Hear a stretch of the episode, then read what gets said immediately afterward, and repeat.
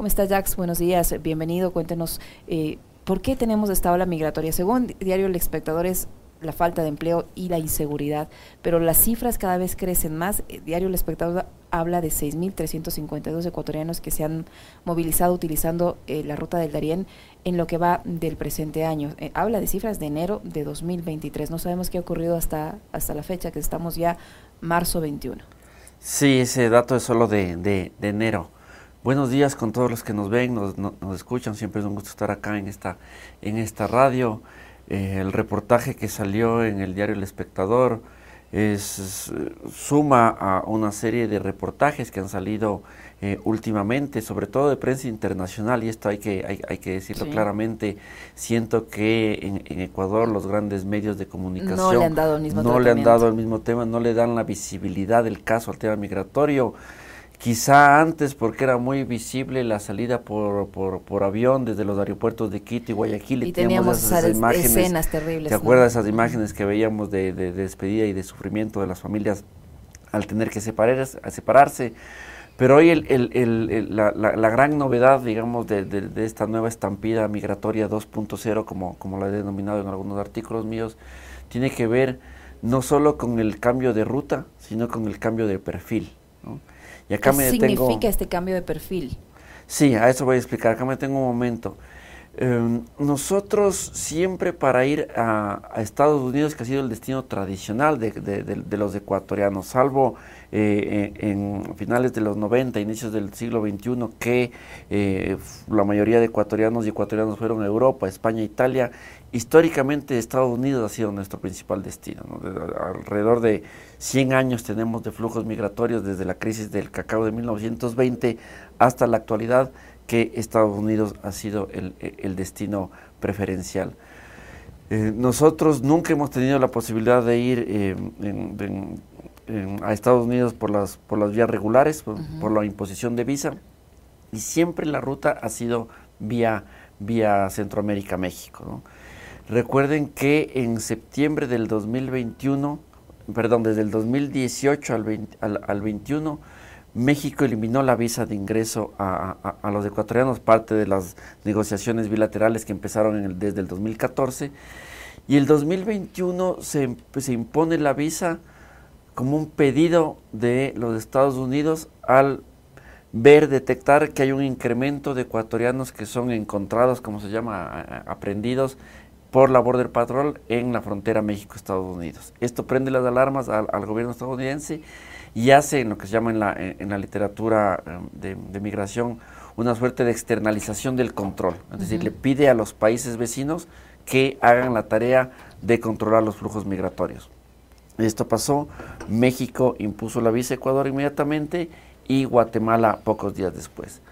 Cuando cuando pasa esto, porque venían incrementándose, recordemos que después de la, de la pandemia, en la, en la pandemia se desaceleraron los flujos migratorios, no solo en Ecuador, sino a nivel mundial, porque se cerraron todas las fronteras, o la mayoría. Cuando se vuelven a abrir las fronteras, eh, se dispara, es una suerte de catapulta cuando uno ve el gráfico, las salidas de los ecuatorianos al exterior, principalmente a Estados Unidos.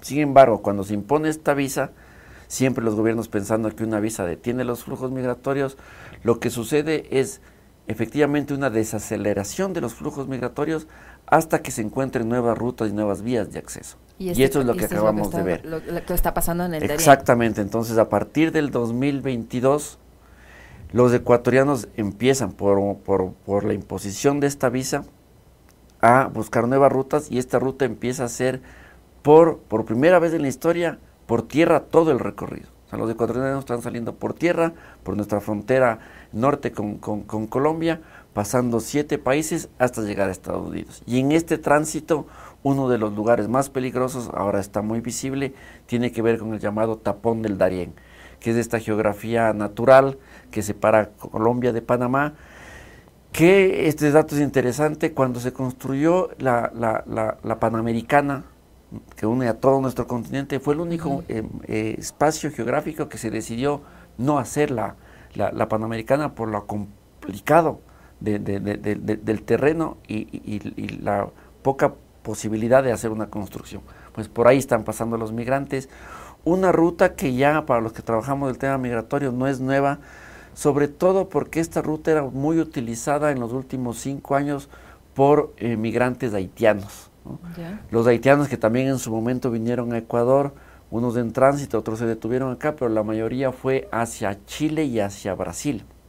En estos países, con el retorno de, los gobiernos eh, de extrema derecha y un, incremento de xenofobia eh, en, los últimos años, produjo que esta migración haitiana eh, salga de, estos países de, Sudamérica y se dirija nuevamente a Estados Unidos, también por tierra, utilizando esta vía. Y es este, este recorrido el que están utilizando los ecuatorianos ahora para llegar. No tengo ahorita las cifras, pero en el, en el 2021 apenas 250 ecuatorianos pasaron por el Darién.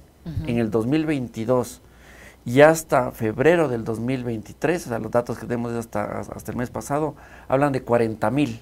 40 mil ecuatorianos que han pasado por esta ruta eh, eh, en, en, 14 en 14 meses. Es brutal, es brutal. Y hay que decir que también hay otras personas que siguen yendo también por, por avión. tradicionales. Por Centroamérica, por, por, otros países que no nos, que, no nos piden, que no nos piden eh, visa y de ahí se conectan ya con los, con, los pasadores llamados y, y a esos hay que sumar los que salen regularmente, digo yo, utilizando su pasaporte y su visa y no regresan. Y esa es muy buena tu, tu, tu apreciación, a veces solo vemos esta parte, pero cuando te señalaba al inicio que nosotros tenemos al menos un siglo de ausencias, como lo llama el último texto, de vínculos entre Estados Unidos y Ecuador, hay muchos ecuatorianos que ya tienen la doble nacionalidad, que ya son ciudadanos americanos. Muchos otros que tienen la, la, visa de turismo.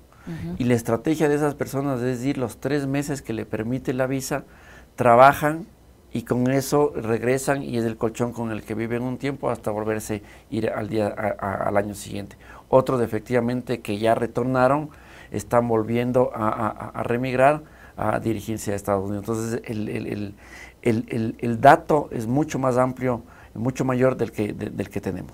Ahora, Jax, eh, mm, tradicionalmente esta ruta, la, de Centroamérica, eh, que incluía partes en tierra y partes por, por, por el aire, por, avión, podía costar entre 15 y 20 mil dólares. ¿Cuánto cuesta eh, a un migrante llegar a los Estados Unidos por este tapón del Darién? Muy buena tu pregunta también, porque lo que estamos viendo es que un ecuatoriano, una ecuatoriana, cuando tomaba la decisión de irse, evidentemente por los pasos clandestinos, por las vías eh, irregulares, dado que no consigue la visa y, no lo van a dar, era fácilmente ubicable los, las personas que le ayudaban al viaje, ¿no? al, tener una, una, migración madura, sobre todo en la, en la Sierra Sur, en las provincias de Azuay y de Cañar, uno fácilmente puede llegar tanto a los prestamistas como a los eh, llamados pasadores o, coyotes, como se llaman eh, en la jerga. ¿no? Y estas personas te organizaban el viaje, te hablo no solo ahora, ¿no? Desde, desde los últimos 25 años que venimos monitoreando este tema, eh, el, viaje ha, ido cambiando los costos, ahora efectivamente está entre, entre 15 y 17 mil dólares por persona, que cambió también cuando se impuso la visa a México, subió, subió un poco. Y, y también estos, estos, estos, estos prestamistas de dinero que eh, una vez que llegaban a Estados Unidos, era la, primera parte de su trabajo era para pagar la deuda que tienen con, contraída con, con, con, estos prestamistas informales. Eh, ahora no, ahora lo que vemos es que las personas finalmente y, y, otras novedades que se están yendo en grupos familiares, a diferencia si comparamos con la estampida de finales de los 90, que fue primero una migración más de mujeres, lo que se llamaba la feminización de la migración, ellas como las pioneras en las cadenas y redes migratorias, Ahora lo que vemos es que estaban saliendo muchos en grupos familiares. Había dos perfiles, o hombres, mujeres solas, o en grupos familiares, ya sea de tres o cuatro. Lo cual implicaba eh, para una familia de cuatro alrededor de 60 mil dólares. Entonces, ¿qué es lo que estamos viendo? Que las personas están tomando la decisión de cerrar todo, de vender todas sus pertenencias y irse definitivamente para el país. Ahorita uno va fácilmente a estas comunidades de alta migración y vemos nuevamente esta imagen de pueblos fantasmas, los llamados pueblos fantasmas, de personas que están eh, cerrando todo. Eh, ¿Cuál es el perfil? Tú decías que ha cambiado el perfil. Claro, eso voy. Entonces, e, e, e, estas, estas personas que tradicionalmente hablaban eran clases medias, que tenían sus pequeños negocios, sus terrenos, su auto, que tenían alguna capacidad eh, de, endeudamiento. de, endeudamiento. Ahora no. Ahora lo que vemos es que las personas que se están yendo por el Darién son personas de clases sociales bajas, de estratos sociales medios bajos, que ni siquiera tienen esta posibilidad de endeudamiento, que ni siquiera tienen la capacidad de conectarse con estas redes y cadenas migratorias.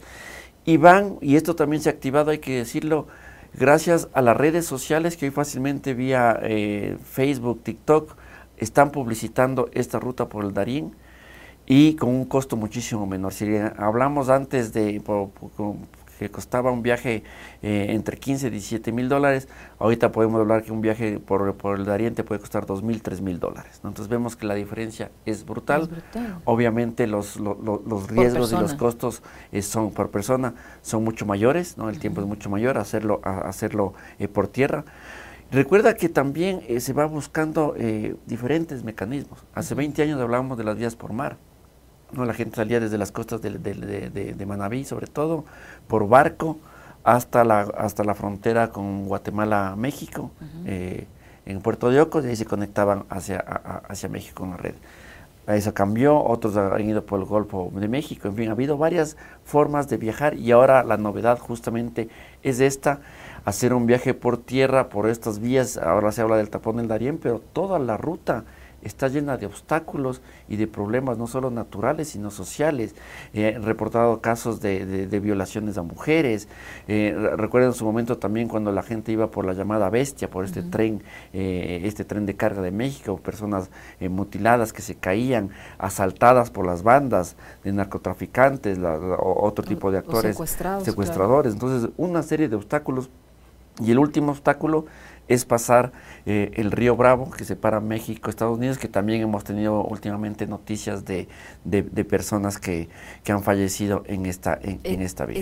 este tramo es, es, inevitable, pasar por el río Bravo es inevitable. Todos quienes por cualquier ruta que utilicen llegan hasta este punto y tienen necesariamente que pasar por allí. Sí, porque vos por un lado tienes la frontera Brownsville-Matamoros, hay diferentes puntos, o por los que van por Tijuana, eh, o, por otro lado siempre está este lado o el desierto, ¿no? que, que, es, que también es, es, es una ruta absolutamente eh, peligrosa pasar por, por, el desierto. Pero aquí solo con esto te doy, te doy otra vez la palabra. Eh, al inicio señalabas y el diario hablaba que la mayoría de ecuatorianos sale por los temas de pobreza. Y, ahora se suma el tema de la inseguridad también. Esa es otra de las grandes novedades porque siempre cuando uno ponía las causas de la, de, la migración estaba vinculado con temas económicos o que perdieron el, eh, el, trabajo estable, o que pasaron a la informalidad, o que ya no tienen los mismos ingresos, pero finalmente hablamos de personas, por eso insisto que era un, perfil de clases medias eh, que tenían, eh, que tenían esta, algún colchón. Ahora las personas que migran son personas que ponen evidentemente los temas económicos, pero sobre todo están poniendo como principal motivo para migrar el tema de la inseguridad, el tema de la violencia y el tema de la extorsión, lo que llamamos las, vacunas. Es increíble cómo las personas eh, están sintiendo esta famosa vacuna. Y ya no te hablo en ciudades periféricas como Esmeraldas, que lastimosamente se desangra cada día más. Estamos hablando de que llegaron a los hipercentros de las grandes ciudades de Guayaquil, Quito, Cuenca, ¿no? Acá mismo en la floresta donde está Radio Pichincha ya empezaron a vacunar. Hace poco se, se, se, claro, algunos, alguna gente se organizó para, para, tratar de, de, poner un freno a esto. En todo lado vemos esta misma, esta misma eh, problemática y muchas personas lo que dicen es, ahí salió un reportaje muy bueno en el diario El País de una, de, un, de una migrante que decía, es, le tengo más miedo a quedarme en el Ecuador que a pasar por el Darién. O sea, ya cuando te dicen eso, es porque han perdido todo tipo de esperanza de desarrollar su vida en el país que los vio nacer, en este caso Ecuador. A este fenómeno se suma también, eh, y este cambio de perfil que tú mencionas, que ahora no son solo hombres o solo mujeres, y son familias completas, eh, el tema de los niños no acompañados. Eh, esto también ha crecido en estos últimos, en estos últimos meses, la, salida de, niños no sin compañía, o sea, que migran desde tan chiquitos. A ver, esto, esto se vio en general para todos los migrantes de Latinoamérica con fuerza desde, el 2015, ¿no? Un incremento de niños no acompañados. Eh, tiene que ver con, también con las políticas de, de, Estados Unidos, ¿no? De tener alguna, algún, alguna, alguna otra mm, medida cuando ven niños no acompañados. O cuando ven grupos, eh, grupos familiares eh, a diferencia de, migrantes solos. ¿no? Entonces, sí se ha, sí se ha dado eh, este incremento de niños eh, no acompañados, no tan fuerte como, como vimos con centroamericanos en el, en 2015 y 2016. Pero acá también otro tema interesante es que cuando llegan a la frontera, muchos ecuatorianos se entregan a la, acuden a la, a la policía migratoria, a la Guardia Fronteriza. ¿Por qué? Porque los ecuatorianos, a diferencia de los otros migrantes latinoamericanos, sobre todo, que son rechazados o aprendidos por el famoso título 42 de la ley, que esto la, retomó y la, y, la volvió a, recoger en la administración de Donald Trump, sobre todo eh, pensando en que los migrantes son un problema para la salud pública como efecto de la pandemia y eran inmediatamente expulsados. ¿no? pasa lo mismo con los No pasa lo mismo con los ecuatorianos. La mayoría de los ecuatorianos aprendidos en la frontera México-Estados Unidos están eh, alegando el título 8 de la ley. Y esta es eh, solicitud de asilo y refugio, diciendo que su vida corre peligro. Bueno, aquí la vida de los de los 18 millones de ecuatorianos ahora, hoy por hoy, corre Por eso, entonces al principio se tomaban medio en chiste este tema, pero es es absolutamente, eh, están los datos ahí en, la página de, la patrulla fronteriza, eh, cómo los ecuatorianos están siendo aprendidos a partir de este, de este, de este título, de este título 8, diciendo que corre su vida peligro en el Ecuador. Y como tú dices, eso corremos todos. Una vez que llegan allá y, y, aluden este argumento de que su vida corre peligro, ¿qué pasa? ¿Los, los retienen temporalmente? Los retienen temporalmente mientras, exactamente, los, los retienen eh, temporalmente, eh, pero al, al, al, caer en esta categoría tienen derecho a que un juez dictamine su, su, su, su, solicitud, su caso. Eh, en, en, este momento eh, cuando se, dictamina su caso, finalmente el juez tiene la decisión de admitirles, de, admitirles o de, rechazarles. Y muchos ecuatorianos sí están siendo, eh, sí están siendo admitidos. Recordemos que las cifras, para los, los algunos ya nos han escuchado, estamos hablando alrededor de 200 mil ecuatorianos que han, que han migrado en los últimos dos años y, que, han logrado quedarse. Que han logrado, que no han vuelto. Que no han vuelto. Es, el, saldo migratorio de ecuatorianos que se fueron, pero no volvieron. Los deportados, y eso es interesante, tenemos un promedio de deportados de Estados Unidos de alrededor de 5.500 por año entre el 2021 y el 2022. Todavía no hay cifras de, estos primeros eh, tres meses. Pero si te fijas en relación a la población que ha salido del país, versus los deportados, evidentemente la gente, con, pese a todos los riesgos, sí está llegando a su, a, su destino. ¿Las cifras eh, de lo que se conoce hasta el momento superan a las registradas eh, en esta otra ola migratoria que provocó el feriado bancario? Muy buena tu pregunta. No lo supera, pero por un motivo que, que a veces nos olvidamos. Cuando pasó el feriado bancario del 99 2000, eh, la mayoría de ecuatorianos, como te decía anteriormente, iban a Europa sobre todo a España, Italia, y en ese momento los ecuatorianos no necesitábamos visa. Es recién eh, finales de, creo que septiembre del 2003 que los ecuatorianos nos piden visa. Entonces, desde el 97 que ya empezamos a, ver la subida, 99, 2000, 2001, 2002 hasta el 2003, todos los ecuatorianos iban en calidad de turistas y obviamente no se quedaban, solo necesitaban presentar la famosa bolsa y el paquete turístico y entraban a, Europa. Después de esa misma plata regresaba para otro, para otro migrante. Entonces, eso hizo que los datos que tengamos en esos años pasaban, eh, eran, eran muy superiores. Hoy tenemos datos de, de, 100 mil por año promedio en una condición que cambiaste de destino a Estados Unidos y con imposición de visa. O sea, si es que no tuviésemos necesidad de visa para Estados Unidos, o para Europa nuevamente, este país ya había salido más de un millón de personas, no, no, lo tengo la menor duda. ¿Cuánto tomaría eh, o cuánto toma llegar a, los Estados Unidos atravesando el, tapón del Darién, toda esta ruta? ¿Cuánto, ¿Cuántas semanas, meses? ¿Cómo? Mira, eh, depende mucho de, de, de, las, de, las personas que están atrás ayudándote el viaje. Como de los coyoteros. De los coyoteros, pero en este caso es diferente, por eso te decía que incluso el costo, el costo difiere, porque la gente por la ruta del Darién no utiliza coyoteros. Lo, que, lo que está utilizando son en ciertos puntos eh, eh, ayudas, pasadores, como se llama. Mm. Pero si tú y yo hoy queremos irnos, llegamos perfectamente a la frontera eh, Colombia-Panamá sin necesidad de, ninguna ayuda, ¿no? O sea, pasamos por el puente Romichaca, presentamos la cédula y cogemos un bus y llegamos hasta el otro lado de, de Colombia. Es en los puntos de los pasos fronterizos, sobre todo en esta parte eh, del tapón del Darién que estamos hablando, donde sí efectivamente empieza, eh, ahí está lo que se llama la industria de la migración, eh, la gente que te ayuda a pasar, ¿no? Entonces, para tu campamento, para tu comida, para el, guía, alguien que necesita más ayuda, entonces todo eso va costando y la gente también va, va, va haciendo por, por tramos pequeños, alguna gente llega a Panamá y descansa, otros siguen directamente por bus. Entonces, eh, depende mucho de, de, cómo están planificando el, viaje.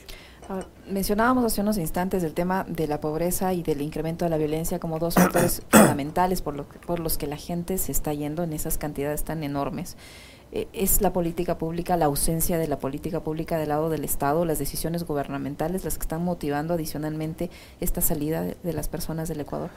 En temas de política migratoria, el, el, gobierno de, de, Lazo, cuando llegó, y pueden todos revisar el plan de, gobierno, está disponible, no tenía prácticamente nada en torno a, a la inmigración, a los ecuatorianos que se van.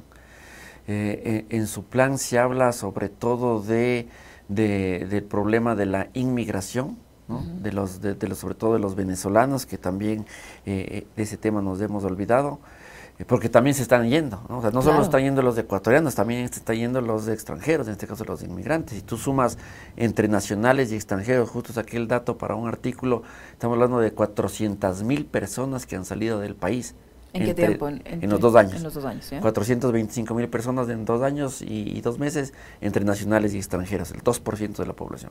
O sea, es un desangre, ¿no? Pero no, no vamos a meter ese tema porque no nos va a alcanzar el tiempo. Pero tenía eh, e, este tema más de la, de, la inmigración, de pensar hacer algo para los venezolanos y prácticamente nada para el tema de los ecuatorianos. Eh, en, en, en, un plan de, la, de la Cancillería se habla de la migración riesgosa, de, lo, de siempre, contener la migración riesgosa, cuando el riesgo es estar en este país actualmente.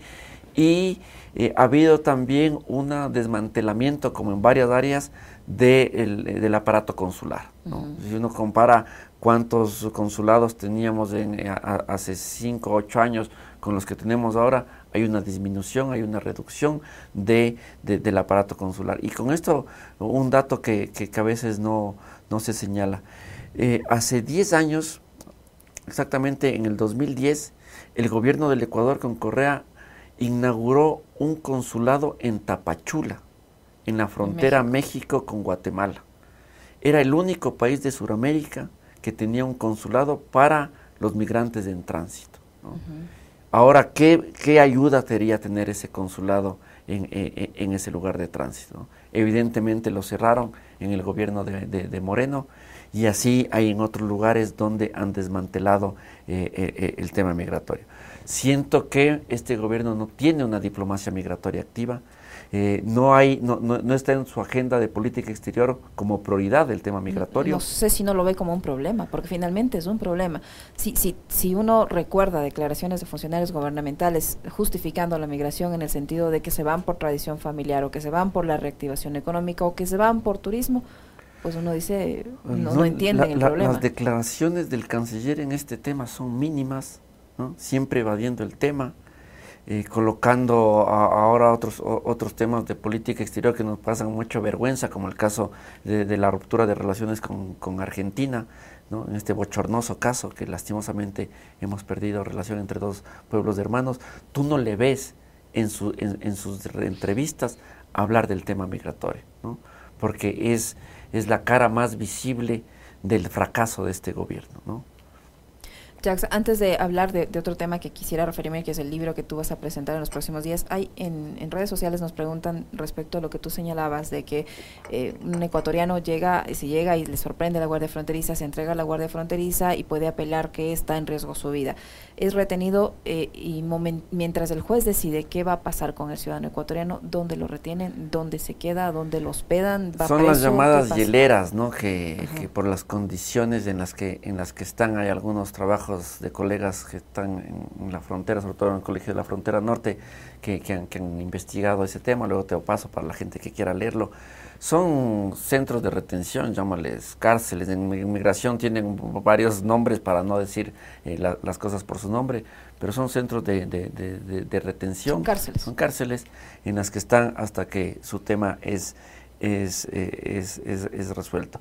Pero aquí algo interesante, porque también uno siempre piensa desde el discurso oficial de cómo funcionan todos estos marcos normativos y las leyes, pero en la práctica eh, sabemos que la, dinámica en frontera es, otra. ¿no? Muchas veces lo que pasa cuando, un, cuando la, la, Guardia Fronteriza visibiliza a migrantes, les empuja hacia, hacia el lado de México.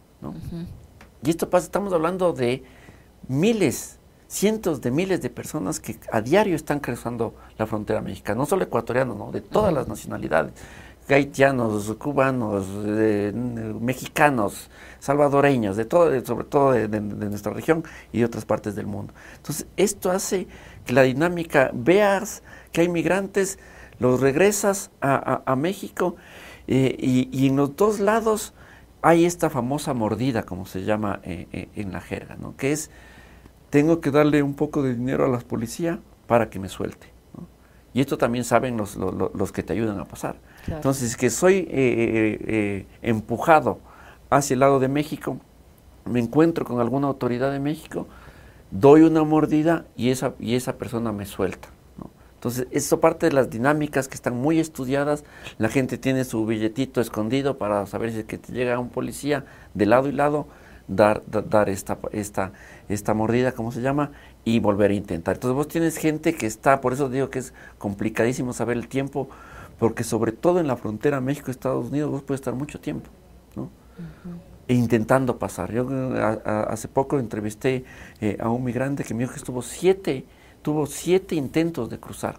Siete intentos. Al séptimo intento pudo pasar. Y pasaba esta dinámica, ¿no? Le veía el labor del patrón, le empujaba a México, los mexicanos, las autoridades mexicanas se hacían los locos, otra vez le soltaban una mordida y volvían a intentar siete veces. Eso le estuvo, le estuvo en, Tijuana alrededor de tres meses intentando pasar. Terrible. Ahora sí, Jax, cuéntanos sobre el libro tú que sigues de cerca y has hecho investigación sobre el tema de la migración, en los próximos días vas a presentar este texto que ponemos a consideración de quienes nos están escuchando. Se llama Políticas burocráticas y migratorias, inmigrantes, perdón, análisis desde la antropología del Estado. Jacques Ramírez Gallegos. Ese es un libro. ¿Dónde lo pueden encontrar? ¿Cuándo se va a presentar? Gracias por, por, esta cuña. Efectivamente, este jueves a las 6 de la tarde en Azares, que quedan en la Leonidas Plaza y, y Leonidas Plaza y Luis Cordero. En, en, Azares lanzamos el libro que se llama, como bien lo dices, Políticas, Burócratas y Migrantes, Análisis de la Antropología del Estado. Es a las 6 de la tarde. Eh, los que quieran acompañar, va, va, a comentar el libro la doctora Gabriela Cabezas, eh, la doctora Yolanda Alfaro y el doctor José Antonio Figueroa, colegas, queridos amigos. El libro lo pueden eh, encontrar ese día, lo vamos a, a, a vender, o si no, también está en el Fondo de Cultura Económica vendiéndose el libro. Rápidamente, ¿qué nos cuenta el libro? El libro es, los resultados de mi agenda de investigación de los últimos 10 años, donde pongo el, centro en la política migratoria, que es el tema que he trabajado eh, eh, en esta última década, viendo los cambios y continuidades que teníamos en, la, en el gobierno del el expresidente Rafael Correa con lo que hemos vivido en el gobierno de, de, Lenin Moreno, sobre todo. Termina con un capítulo de, las elecciones eh, del 2021, cuando llegó Lazo y también se utilizó a, los migrantes venezolanos. Recordemos de ese famoso Vota Bien, que estaban los migrantes con, sus, exactamente, con sus carteles. Y también hace una lectura no solo del caso ecuatoriano, sino una lectura de lo que pasa en la región. Hay, un hay, unos capítulos que trabajan el tema de, Argentina, de Brasil, eh, lo que pasa en espacios multilaterales como la Conferencia Suramericana de Migraciones. Hago un, un, capítulo introductorio sobre la historia de la política migratoria desde 1890 hasta la actualidad. En fin, para los que quieran eh, saber un poquito más, eh, está ese libro. Hablamos obviamente de los migrantes venezolanos que están llegando, que llegaron a nuestro país.